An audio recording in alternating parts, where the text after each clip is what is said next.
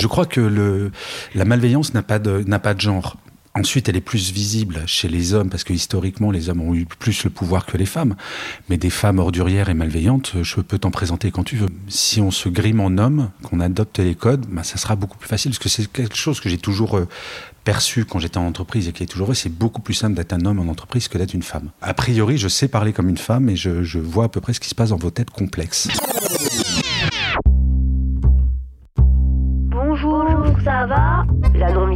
C'est aussi d'abord un groupe qui dit je reste dans l'entre-soi. Je sais pas quoi faire, je sais pas ce qui se passe. Est-ce que je veux des enfants ou pas? L'intimité est exactement l'inverse du désir, puisqu'il faut de l'espace pour désirer. Mon destin d'homme a, souvent été basé sur l'amour. Parfois, euh, c'est compliqué. Et pour l'un et pour l'autre. Sur l'oreiller, c'est un podcast pour parler des relations hommes-femmes, des questions d'identité, de genre, de polarité masculine et féminine. Parler des idées reçues pour sortir des schémas binaires, tendre vers des relations plus douces, plus justes et surtout plus vraies. Derrière mon micro, vous écouterez des anonymes, des personnalités et des experts. Nous allons démêler toutes les pelotes de laine du féminin masculin. Je suis Caroline Loisel. Soyez les bienvenus sur mon podcast, sur l'oreiller. Gaël, je le connaissais virtuellement. Nous avons partagé quelques scènes derrière nos écrans à distance. Il donne des conférences. Son thème à lui, c'est la bienveillance. Il a notamment écrit aux éditions Marabout Mon boss est nul, mais je me soigne. La bienveillance ou la malveillance sont-elles genrées? Parler de leadership au féminin a-t-il un sens? En dehors des lois allant dans le sens de l'égalité homme-femme, comment pouvons-nous faire progresser le sujet dans notre quotidien en tant que femme et aussi en tant qu'homme? Soit un homme, ma fille, est un de ses plus récents ouvrages. Il met en scène Constance, une femme qui se voit refuser un poste de dirigeante. Elle décide d'acquérir tous les codes masculins en entreprise et se grime alors en homme pour atteindre son objectif. Il m'a reçu chez lui. Je devais être bien réveillée ce jour-là, peut-être trop. Nous sommes entrés directement dans le vif de nos sujets masculins, féminins. Bonjour Gaël. Bonjour. Alors tu interviens notamment sur le sujet de la bienveillance depuis plus de 7 ans. Pourquoi tu as choisi ce sujet? Parce que d'emblée, je pourrais te faire un cliché en te disant qu'il est beaucoup plus féminin que masculin. Mon Dieu. Ah ouais, on, on attaque direct, Direct. comme ça par le préjugé sexiste. en fait. Exactement, direct. Moi Ah, je suis c'est comme ça. marrant ça. Euh, non, j'ai cru, j'ai cru que tu allais me dire euh, pourquoi ce sujet alors que tu n'es pas du tout bienveillant, ce que j'aurais trouvé encore plus agressif. Mais euh, alors pourquoi ce sujet? Ben, Parce qu'en fait, moi j'ai passé un peu plus de 20 ans en entreprise euh, en tant que manager ou dirigeant, et euh, quand j'ai arrêté. euh, je me suis dit, mais c'est quand même hallucinant. On est un, un pays, le pays du bien-être, et ça se passe très mal dans les entreprises. On est numéro 2 mondial du burn-out, etc. etc. Et, et en fait, je me suis dit, ce qui manquait fondamentalement, c'était la bienveillance. Et la bienveillance étant quelque chose de tout simple, c'est faire attention à l'autre. Euh, donc le pourquoi, c'est parce que quelque chose que je faisais naturellement, tu sais, c'est un petit peu comme Monsieur Jourdain avec la prose. Moi, c'était, ça me semblait naturel d'être bienveillant en entreprise. Et j'ai écrit mon premier livre, donc qui était Mon boss est nul, mais je le soigne, où j'ai créé ce concept pour la première fois le management bienveillant. Et j'ai été très surpris que les gens soient surpris par ce concept-là, Euh, parce que pour moi, il est naturel. Donc euh, le pourquoi, c'est parce que, en fait. Et alors comment on soigne euh, la bienveillance chez les hommes et, et chez les femmes? Mais alors oui, j'ai oublié de réagir sur c'est plus féminin que. Mais mais c'est quoi cette réflexion? J'ai fait exprès Non, non, mais parce que des ordures, je crois que le, la malveillance n'a pas, de, n'a pas de genre. Ensuite, elle est plus visible chez les hommes, parce que historiquement, les hommes ont eu plus le pouvoir que les femmes. Mais des femmes ordurières et malveillantes, je peux t'en présenter quand tu veux. Euh, donc non, je crois pas que ça soit genré. Euh, ensuite, il y a des préjugés, il y a des images que l'on peut avoir euh, héritées d'un temps où le patriarcat a régné. Donc euh, la dame restait gentiment à la maison à élever les enfants. Donc elle était forcément bienveillante. Mais c'est comme dire un enfant est bienveillant. C'est, il suffit de ce que je disais à une amie, il fait oui, euh, on est bienveillant, ça ne s'apprend pas. Mais va dans un bac à sable voir la violence de certains gamins avant même qu'ils parlent. Donc euh, non, je crois pas que ce soit genré du tout, du tout, du tout. Et heureusement. Et dans les réactions que tu as eues sur le marché au tout début, Ah bah j'étais un gros bisounours, mais c'est ça qui est très rigolo. C'est euh, au début, donc c'était largement avant la pandémie, les gens disaient mais non, le monde de l'entreprise c'est quelque chose qui doit être euh, dur. Enfin moi je fais partie de cette génération, donc la génération X où c'est quand même l'héritage euh, direct des 30 glorieuses, donc avec un, un, management très, très directif, très pyramidal dans les organisations. Et donc ça a été accueilli comme elle est gentille ta blague, et d'autant plus que le titre du livre était plutôt rigolo. Au début, les gens ont rigolé, puis après le, le bouquin a fait un carton, donc les gens se sont dit c'est une mode. Et en fait, ça a avancé, mais pas assez vite, parce qu'il y avait encore du chômage de masse. Et puis là, maintenant, avec la grande démission et le fait que le chômage baisse, les entreprises se disent, mais pourquoi les gens y partent de mon entreprise? Bah, Parce que vous avez du management tout pourri. Et donc, euh, maintenant, c'est une évidence. Et donc, quand tu as démarré, euh, tu as eu du succès euh, assez vite, c'est venu progressivement. Est-ce que les réactions, euh, est-ce qu'elles étaient différentes en fonction, par exemple, de la personne, de son niveau hiérarchique. Ah, tu vas pas encore me sortir le genre. Hein. Non, non, pas du tout. Mais tu vois, est-ce que tu as eu des réactions un peu, un peu différentes, variées? Qu'est-ce qu'on te disait? Donc, on te disait que ça faisait un petit peu euh, bisounours. Mais est-ce qu'il y avait d'autres, euh, tu vois, d'autres choses euh, où on te, on te, on réagissait par rapport à ce que tu faisais? En fait, j'ai compris que j'étais sur un vrai sujet. Le vrai début de, de ce concept de management bienveillant, c'était un article que j'avais écrit sur LinkedIn qui s'appelait Le management bienveillant, deux points, l'avenir du management. Ce, cet article est encore à ce jour l'article fran français pardon, le plus lu de toute l'histoire de LinkedIn France. Waouh. Et en fait, je me suis dit, mais euh, très bien, les gens qui sont managers ou qui dirigent, parfois trouvent que c'est bisounours, mais en fait, les gens, ils veulent ça. Les salariés veulent ça. Donc il y avait une, une vraie appétence. Parce que moi, j'ai entendu personne dire, non, non, moi, je, je rêve d'avoir un manager malveillant. Personne ne le dit. Et donc, euh, c'est ça qui m'a donné, cet article qui m'a donné envie d'écrire un livre, etc., etc. Mais personne ne souhaite la malveillance. Par contre, la bienveillance impose des contraintes aux dirigeants et aux dirigeantes. Ce qui fait que, bah, voilà, comme tout changement, comme toute évolution, il y a des résistances au changement. Mais maintenant, on est, la tendance, elle ne va pas bouger. Tu as fait euh, intervenir un comédien, je crois aussi, à un moment donné, dans Mais toujours, ta mise en scène, toujours? Toujours, Grégory Lefond. En fait, l'histoire, c'était... Euh, mon boss est nul, mais je le soigne, c'est la journée du pire manager du monde. Je, je l'ai appelé Bob. Euh, et à l'époque où je travaillais, avant j'étais le patron des contenus de l'Institut national de l'audiovisuel, et euh, je me posais la question de produire des contenus pour le web avec des humoristes. Donc j'ai rencontré Grégory à cette époque-là. Et euh, pendant une soirée, après la sortie de mon boss et nul, mais je le soigne, donc deux ans après que j'ai rencontré Greg, donc nous avions bu beaucoup de Coca-Cola et de Perrier, et j'ai eu une illumination en disant, mais en fait, t'es Bob. C'est incroyable, c'est physiquement. Et donc, il est venu voir une de mes conférences où je racontais l'histoire de Bob, et finalement, on a fait un duo et on le fait encore de temps en temps. Dans ton livre, euh, Sois un homme, ma fille, Constance n'obtient pas une promotion et on lui dit clairement que c'est parce qu'elle est une femme à compétence égale, à âge Mhm. égal avec un homme. Et donc dans ce livre, tu racontes le, le parcours de, de cette femme, Constance, qui se dit qu'elle va euh, désormais peut-être se faire euh, accompagner euh, pour euh, trouver les codes masculins qui vont lui permettre de, de devenir euh, PDG. Comment tu as eu l'idée de ce scénario et euh, quel, retour tu as eu sur euh, cet ouvrage? Alors l'idée, elle est venue pendant une discussion où justement je me dis, mais je discutais avec une amie et je me disais, mais finalement, euh, si on se grime en homme, qu'on adopte les codes, bah, ça sera beaucoup plus facile parce que c'est quelque chose que j'ai toujours euh, perçu quand j'étais en entreprise et qui est toujours vrai, c'est beaucoup plus simple d'être un homme en entreprise que d'être une femme.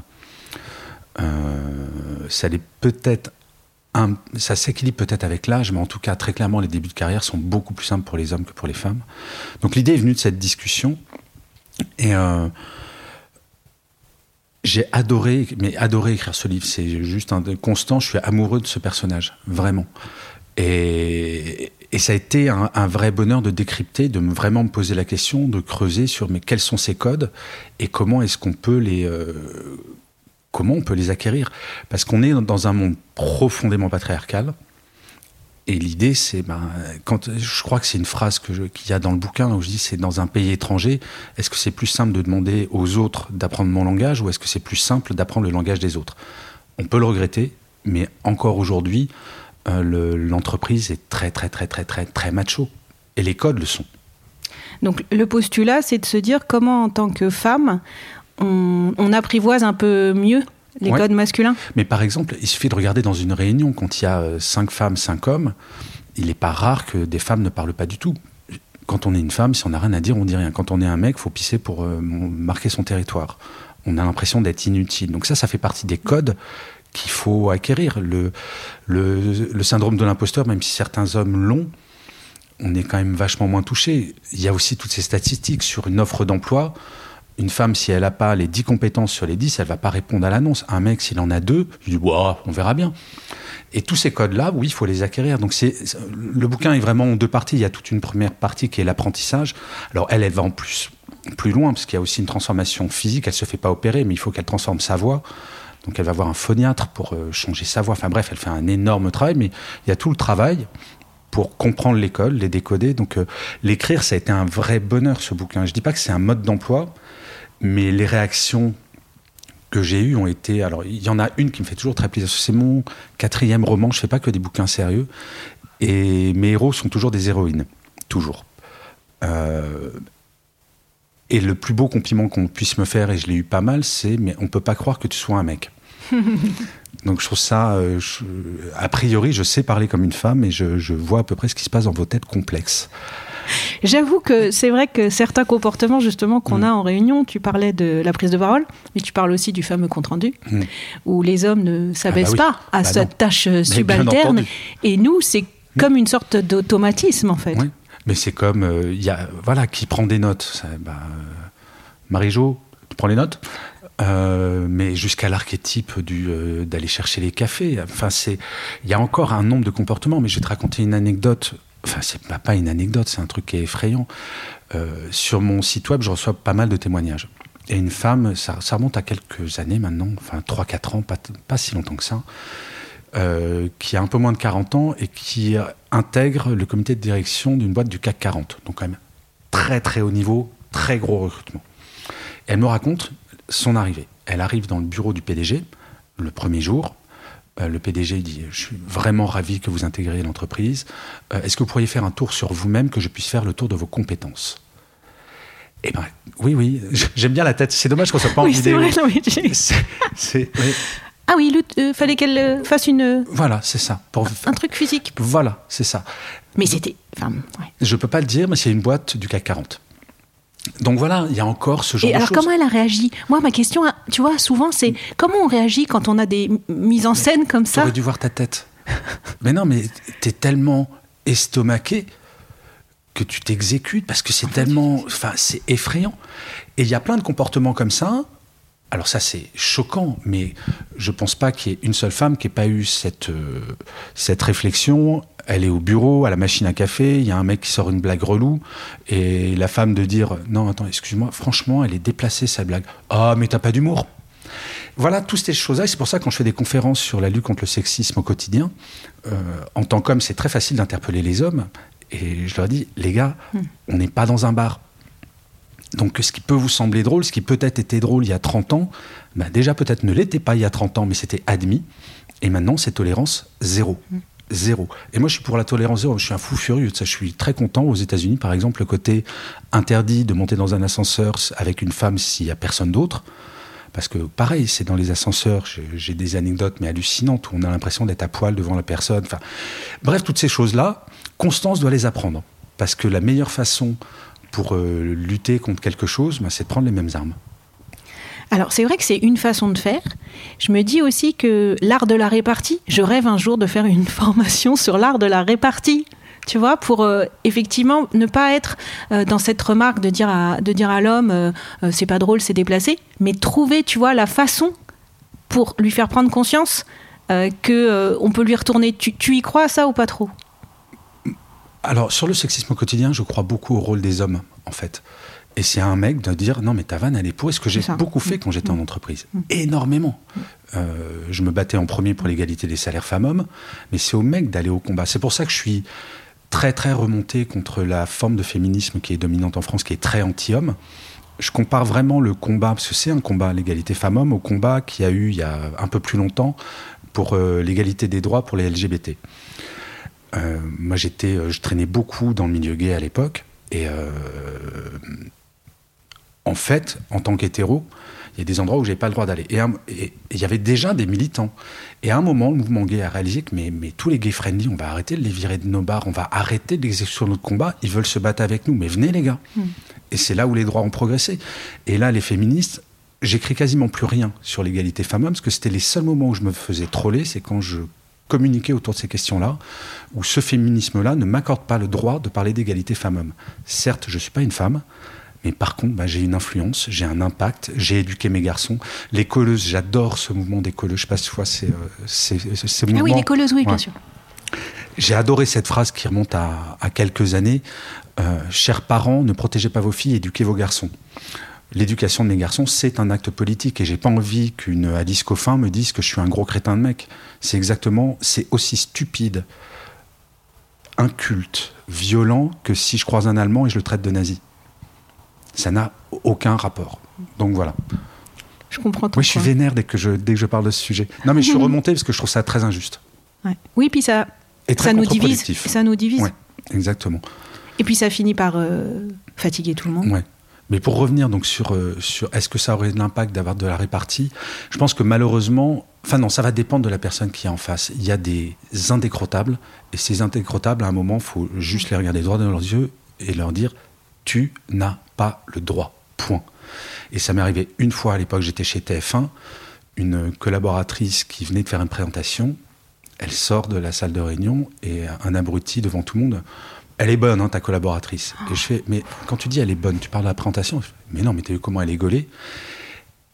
Et là, je commence à lui dire très calmement, je t'interdis de parler comme ça, en plus en public, cette femme est brillante, tout ce que tu trouves à dire, c'est elle est bonne. Mais, mais de quoi tu parles, t'es coincé Je fais alors, non seulement tu vas t'excuser maintenant, si tu le fais pas, on sort, je suis pas violent, mais je te défonce tes dents. Il y a des gens qui ne comprennent que ça, il n'y a qu'un homme qui peut tenir ce discours.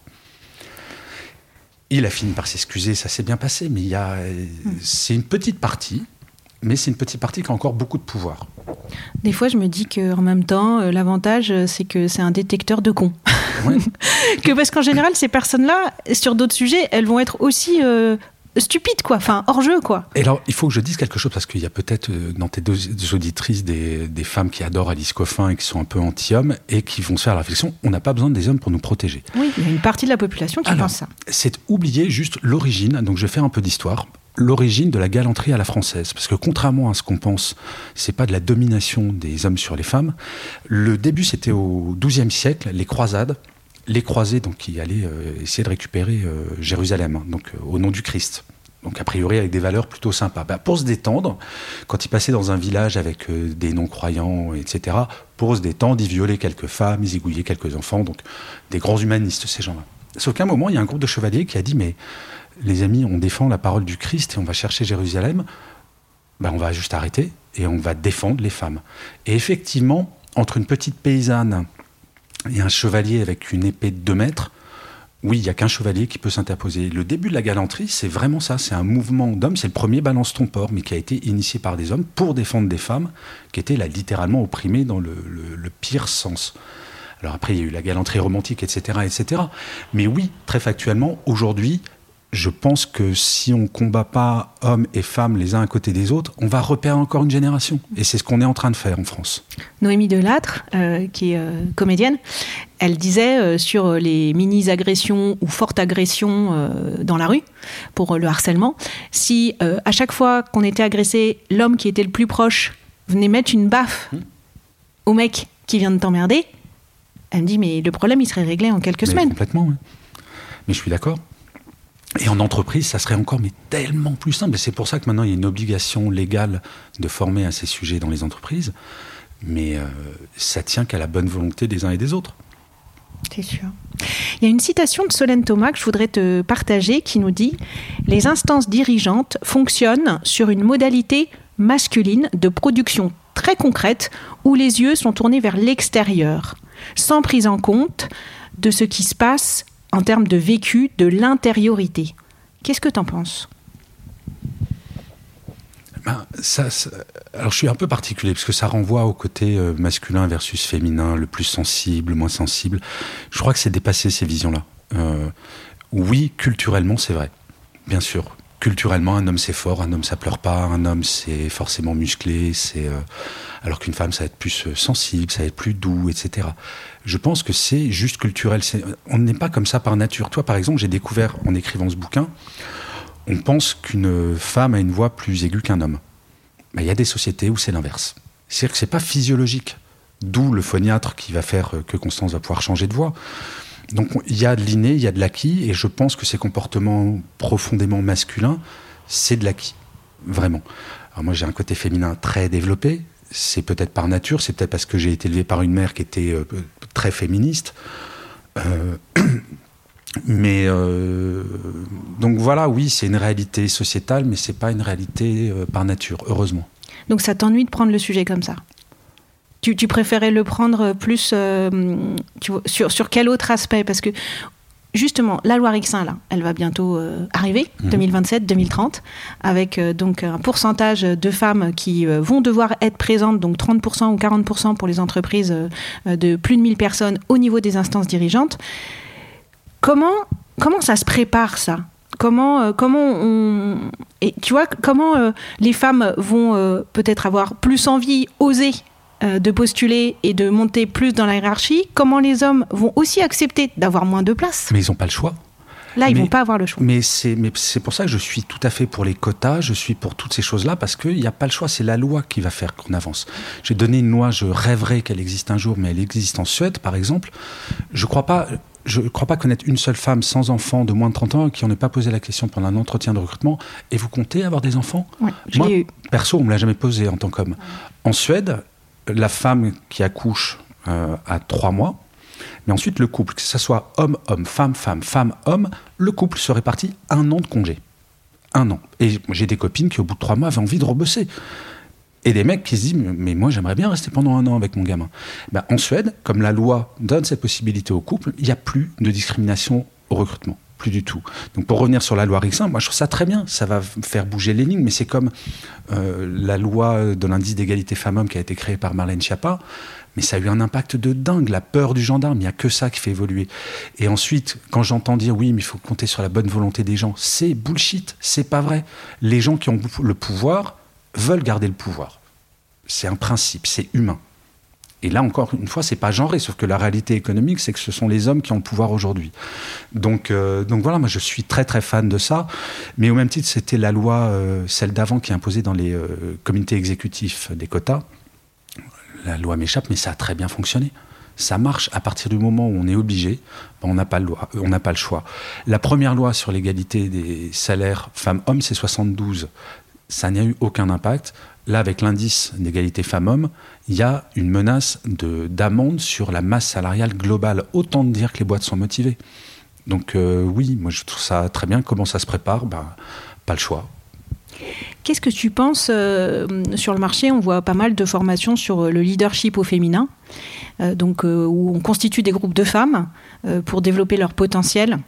Qu'est-ce que qu'est-ce que tu penses de ce type d'accompagnement?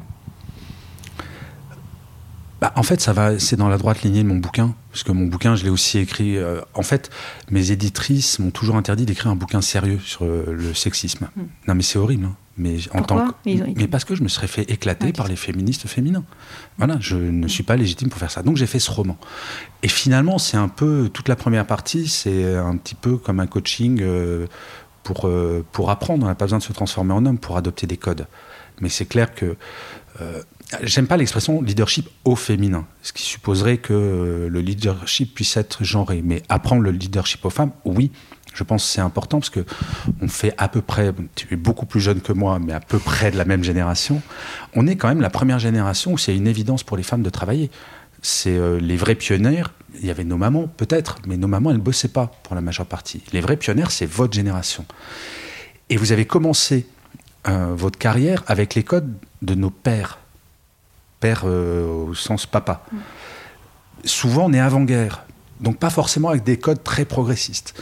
Donc c'est oui, c'est apprendre les codes masculins, c'est apprendre aux femmes que ben non, les codes de nos papas sont pas les bons. Et euh, dans les codes, justement, pour poursuivre, on a beaucoup parlé euh, de la réunion, de la prise de notes tout à l'heure. Tu peux nous donner d'autres exemples de codes masculins qui sont importants à avoir dans sa mallette en tant que femme? Oser demander Oser demander. En fait, on s'est aperçu, il y a des stats qui montrent que une des explications de la différence de salaire entre les femmes et les hommes, c'est que les hommes demandent, les femmes non. On attend qu'on vienne nous chercher. Ouais, Ou qu'on vienne nous la proposer. mais c'est ça, ça c'est le syndrome de la bonne élève. C'est ça. J'ai bien vrai. travaillé, je mérite, ce qui arrive à Constance d'ailleurs, j'ai bien, et ça Mm. revient beaucoup sur j'ai bien travaillé, donc je mérite une récompense. Mais ça, c'est un monde idéal. Mm. Il y a quelques managers qui sont comme ça, mais c'est pas, euh, pas souvent comme ça. Donc le oser demander, oser parler, mais dans les jeunes générations, ça c'est quelque chose qui évolue beaucoup parce que justement, on est quand même, parce qu'ils se sentent malins tous ces petits jeunes. Mais mine de rien, c'est nous qui les avons éduqués. Je crois que ça va dans le bon sens parce que euh, je pense pas être le seul, seul mec à être un tout petit peu pour l'égalité femmes-hommes. Euh, je pense que t'es pas la seule femme à travailler euh, sur cette planète. Et on a des enfants. euh, c'est un vrai acte politique. Et je pense que ça change. Et quand je regarde les jeunes femmes aujourd'hui en entreprise, il y a encore des choses à faire évoluer. Mais par rapport à la génération d'avant, c'est sacrément dénisé quand même. Pour rebondir sur les plus jeunes, donc tu as deux fils, ils ont quel âge? Ils ont 15 et 24.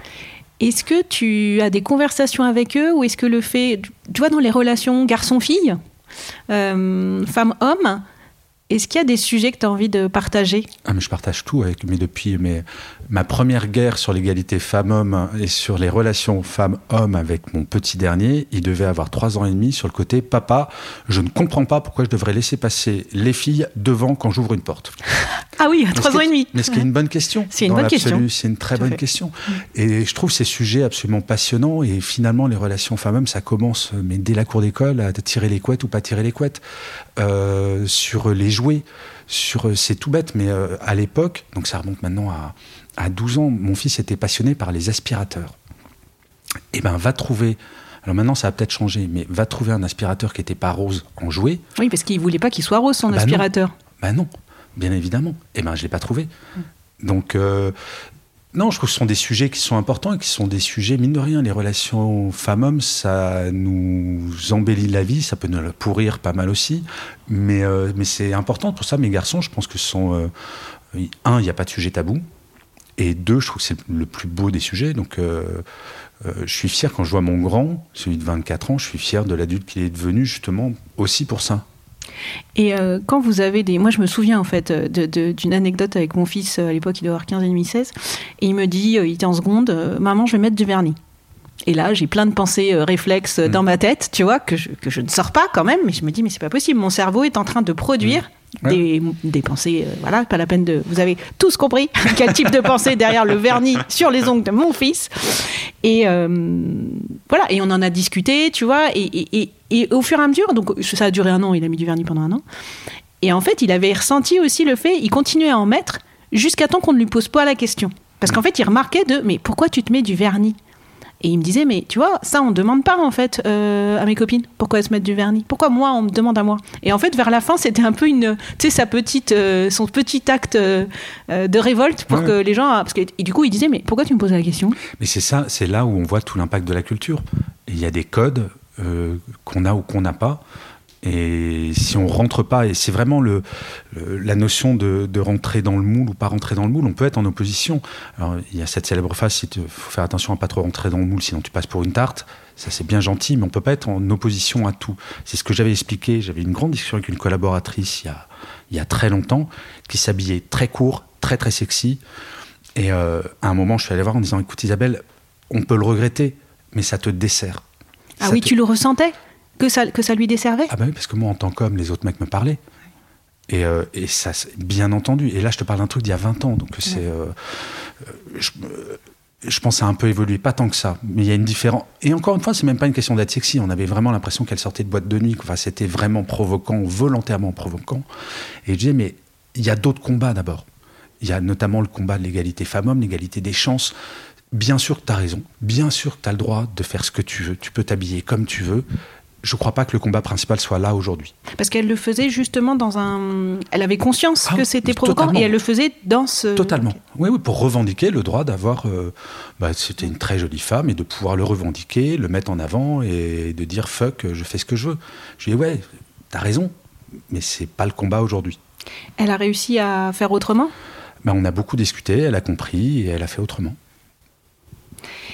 Et elle a mis son énergie autre part. Euh, récemment, tu as fait le chemin de Compostelle. Oui. T'étais dans une phase euh, d'introspection, c'est le bon terme, ou c'était pour autre chose ce cheminement? Euh, j'étais au bout du roulax à plein de, plein de niveaux. Voilà, et je me suis dit, je ferme tout. Et en fait, le chemin, il commence quand tu décides de le faire. Donc j'ai dû décider en mars de partir. Et je suis parti en juin, donc je me suis beaucoup entraîné, parce que j'ai fait quand même euh, 1515 km en 36 jours, ce qui fait une moyenne de 42 km par jour. Donc je me suis beaucoup entraîné, vraiment beaucoup.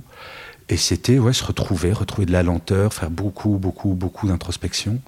Et euh, ça a été une expérience extraordinaire. Tu l'as fait tout seul? Ouais, tout seul. Je suis même parti. euh, pour la partie française, je dormais très souvent dehors avec ma petite tante. Donc, euh, non, c'est. Et je l'ai fait tout seul. Et vraiment, l'objectif, c'était pas. Parce que Compostelle, j'étais déjà allé plusieurs fois, mais des deux semaines, où tu rencontres beaucoup de monde. Là, je voulais pas rencontrer. Donc, je partais très tôt. Je partais à 4h30, 5h du matin. Je finissais tard, parce que c'était. euh, je suis parti au mois d'août, donc euh, il faisait à peine chaud. Et je souffre pas de la chaleur, donc je marchais beaucoup l'après-midi, alors que personne ne marche l'après-midi. Et là où les gens faisaient une étape, moi j'en faisais deux, deux et demi. Donc, euh, ouais, ça a été euh, un.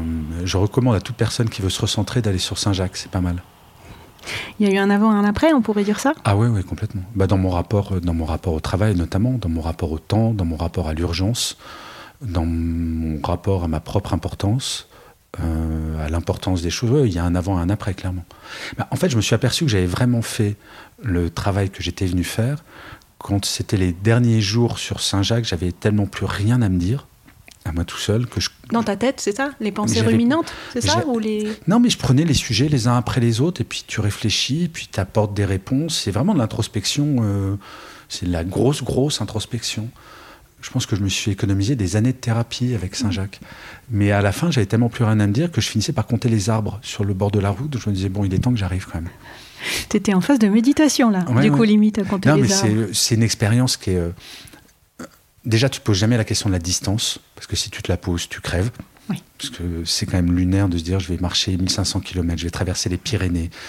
Enfin, il y a des trucs que c'est. euh, on a pu me suivre sur Insta euh, pendant que je faisais Saint-Jacques, et je donnais le sentiment que euh, j'avais la patate, et ce qui Mm. était vrai. Objectivement, c'est très dur. c'est objectivement, physiquement, très très dur. Enfin, sur le rythme que j'ai fait. Mais t'as voulu que ça soit dur. T'es Ah parti. ouais, ah T'avais besoin de. Parce que t'aurais pu, aurais pu le faire euh, pendant deux mois et demi, te laisser plus de temps, faire 20 km par jour. Non, mais j'en parlais avec une copine psy, et c'est vrai, c'est j'avais besoin pour euh, soigner de la douleur de la tête de me faire mal au corps. C'est ça. Et petit à petit, ça s'est inversé. Ça ce qui est plutôt très, très agréable quand ça s'inverse. T'as pris des notes pendant ce. Aucune, et il n'y aura non pas de livre, il n'y aura rien.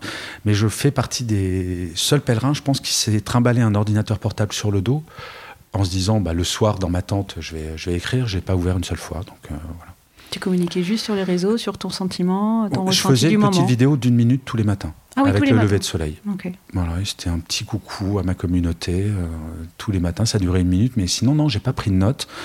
Et, euh, mais tu vois, y a- en fait, c'est, euh, je, crois assez au signe de l'univers. Je suis pas croyant, je crois pas en Dieu, je crois pas à tout ça, mais euh, il y a une célébration pour les pèlerins dans la cathédrale du Puy-en-Velay. Euh, cette cathédrale a la spécificité que l'entrée se fait par le milieu de la cathédrale, sauf pour cette célébration où on rentre par le côté, puisque les grilles sont encore fermées. Et à la fin de la célébration, il y a une sœur qui vient pour ouvrir ses grilles. Et là, je, filme parce que c'est magnifique. Les grilles s'ouvrent, et ensuite, tu as les portes qui s'ouvrent, et c'est le début du chemin. Donc, tu as la lumière qui rentre, c'est tôt le matin. Et je filme, et c'est magnifique. Et je suis comme ça, je regarde et je filme en même temps. Et euh, je pars, c'est assez émouvant. Et je regarde, je veux re-regarder l'image. J'avais oublié d'enregistrer. Donc, j'ai pas l'image. Je me suis dit, OK, je vais, c'est tout pour moi. Donc, euh, euh, je, non, mais en plus, il y a plein de gens qui ont déjà écrit sur, ce- sur cette expérience, mais c'est, c'est, ouais, c'est une expérience euh, d'une vie. Et donc, t'as changé des choses euh, vraiment concrètement, là, quand Ah t'es ouais. revenu. Ouais. Tu Ah, peux nous donner la- un exemple?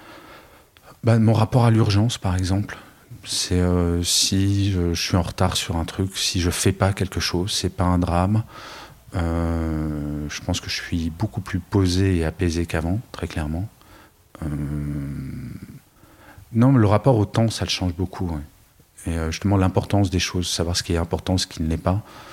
Euh, si, euh, si le taux de croissance de mon nombre de followers, de ma communauté se réduit, c'est pas un drame, fondamentalement, alors que ça pouvait être, je pouvais très mal le prendre avant.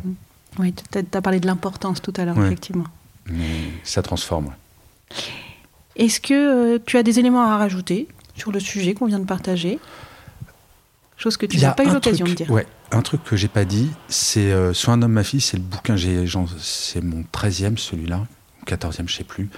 Mais de très loin, celui dont je suis le plus fier. Je trouve que c'est un. J'aime le personnage. Constant, je trouve cette femme euh, incroyable. Je rêverais qu'un jour ça soit adapté en série ou, ou en film. Euh, je crois que c'est un ouais, il est important à mes yeux et je sais pour avoir reçu pas mal de courriers de, de lectrices, quelques lecteurs, mais beaucoup de lectrices. Bah, c'est connu, les hommes n'ont pas à apprendre. hein. Euh, bah oui, ils savent. Ils savent déjà. Ils savent. Euh, non, je sais que ça, ça a impacté la vie de quelques personnes et c'est euh, c'est chouette quand tu fais un métier qui est quand même là en l'occurrence l'écriture c'est un métier dans la lenteur. Mm.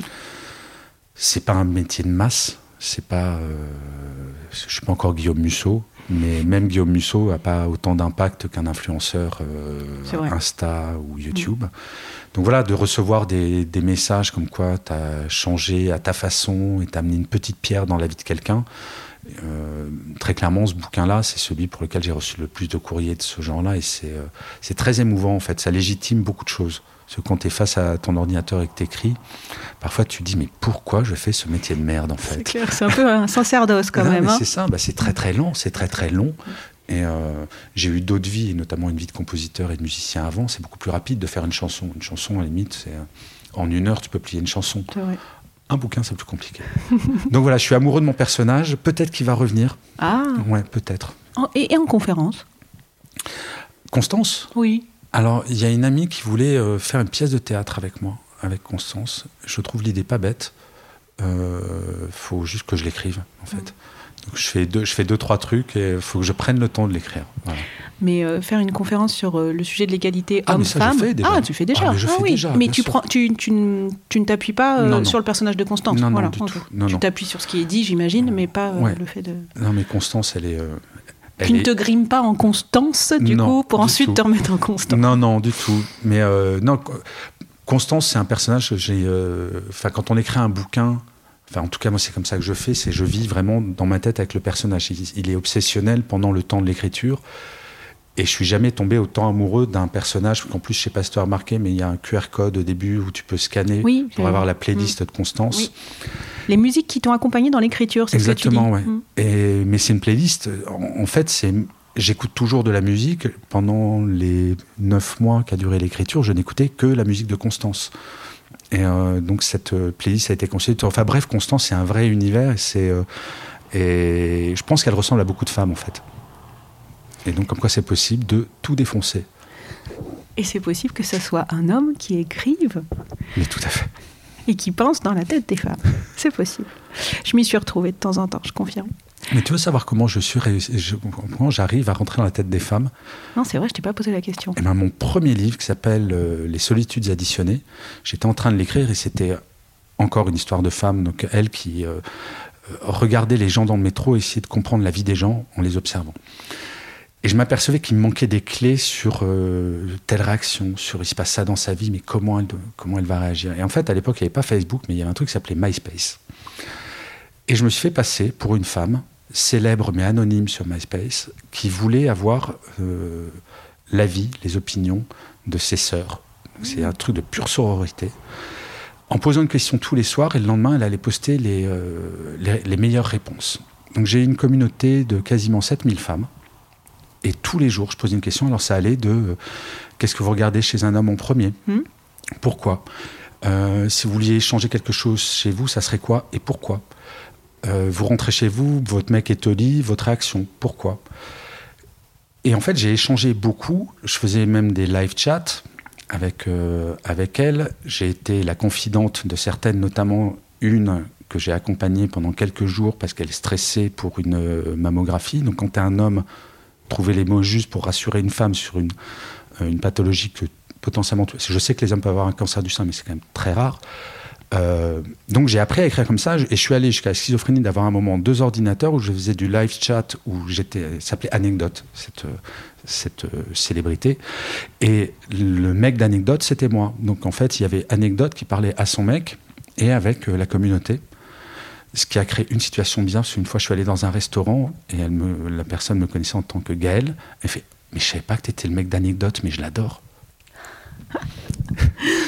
T'as fait une étude terrain, quoi. Enfin, une Non, forme ouais, euh, terrain. Et c'est vrai que, le, enfin voilà, en termes de, par contre, complexité de réflexion, je pense que vous avez survécu pendant des siècles parce que vous avez réussi à avoir un mode survie euh, beaucoup plus développé que le nôtre, où nous, finalement, en tant qu'hommes, en entreprise, c'est acquis.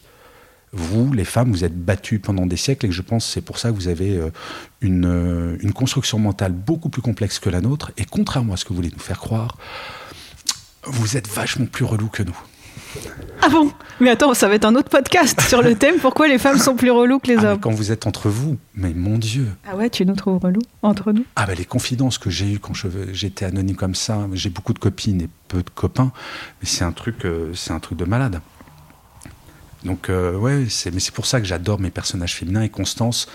Je trouve qu'elle est, euh, elle est pas caricaturale. Je trouve que c'est une femme moderne et euh, je la trouve euh, parfaite. Ça s'entend que je suis un peu amoureux de cette femme, non? Complètement. Ouais, non, mais je suis amoureux de ce personnage. je l'adore. Mais moi, je te rétorquerai que si les femmes sont relous, euh, les hommes sont parfois trop simplistes. C'est pour ça que du coup, on se Là, je- retrouve à non, être non, relou. je par- Oui, mais je parlais dans les réunions entre vous, la façon dont vous parlez des hommes, de vos Ah amants oui, sur ces ou de vos maris.